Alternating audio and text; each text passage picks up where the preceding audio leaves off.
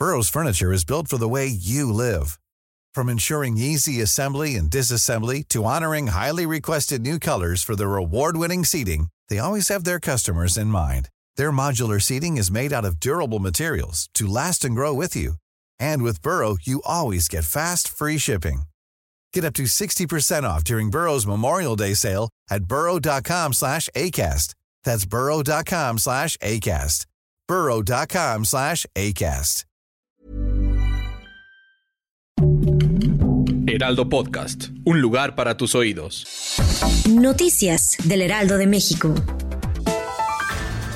El presidente Andrés Manuel López Obrador lanzó este martes un reto al expresidente Felipe Calderón Hinojosa que presente una denuncia contra las autoridades estadounidenses que están juzgando por crimen organizado y narcotráfico a su exsecretario de Seguridad Pública, General García Luna, en respuesta a las declaraciones del panista del pasado lunes.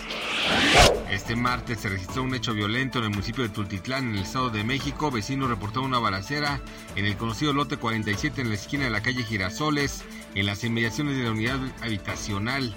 De acuerdo con información preliminar, tres personas fueron heridas con disparos de arma de fuego.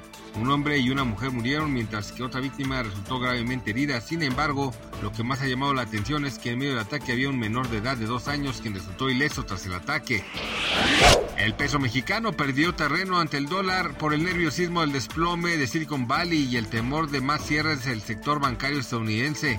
El peso se depreció en su modalidad mayoreo del 2.52% y cotizó en 18.9762 unidades por dólar, según cifras del Banco de México.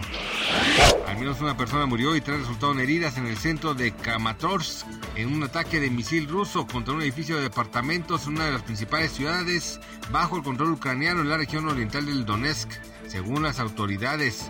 Seis edificios de apartamentos habían sufrido daños en la explosión y las labores de rescate seguían en marcha, según dijo el presidente de Ucrania, Volodymyr Zelensky.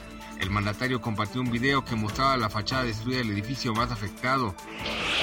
Gracias por escucharnos, les informó José Alberto García. Noticias del Heraldo de México.